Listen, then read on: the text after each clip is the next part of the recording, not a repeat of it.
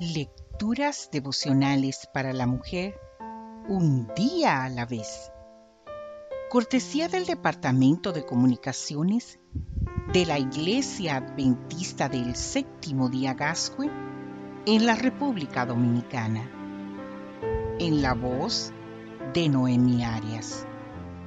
Hoy, miércoles 3 de junio, el Mar Rojo se abrió para mí.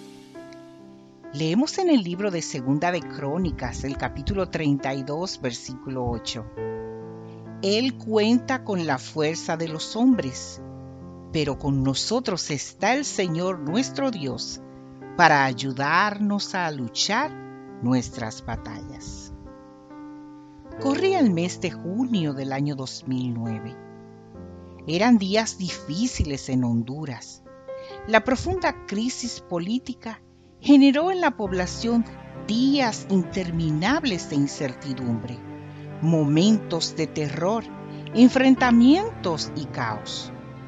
Grupos de personas comenzaron a quemar edificios, autobuses y todo lo que encontraban a su paso. El miedo se desató en algunos lugares del país hasta que, finalmente, todo parecía haber vuelto a la calma.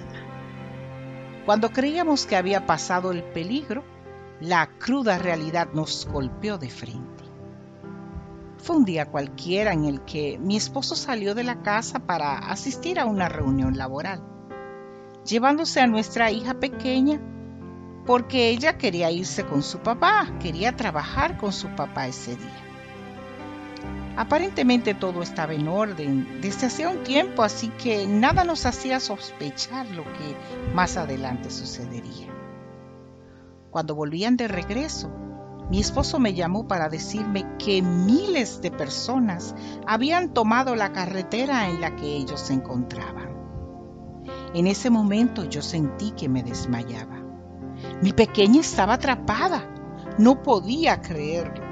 Sabíamos por lo que había sucedido en el pasado que podían pasar días enteros hasta que se resolviera aquel conflicto en las calles.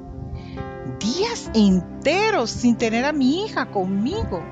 No podía hacerme la idea. Me sentía profundamente triste. En ese estado de ánimo, llamé a mi madre con una solicitud muy especial. Por favor, mamá, Llama a todas las hermanas de tu grupo de oración y oren por mi hija y mi esposo. Estoy segura de que el Señor escuchará nuestras plegarias.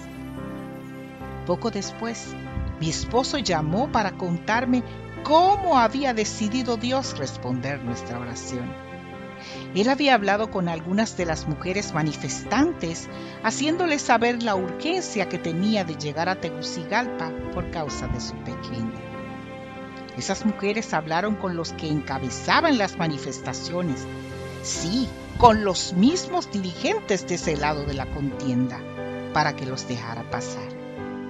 La fila de automóviles era enorme y todos deseaban que les abrieran paso para avanzar.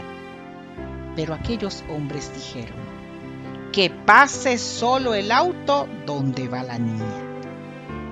Ese día el mar rojo se abrió para mí y para mi familia. Sé que Dios también lo abrirá para ti. No dejes de acudir a Dios en oración. Recuerda lo que dice el Salmo 37 en el versículo 5. Encomienda a Jehová tu camino y confía en Él hará. Que Dios hoy te bendiga, mujer.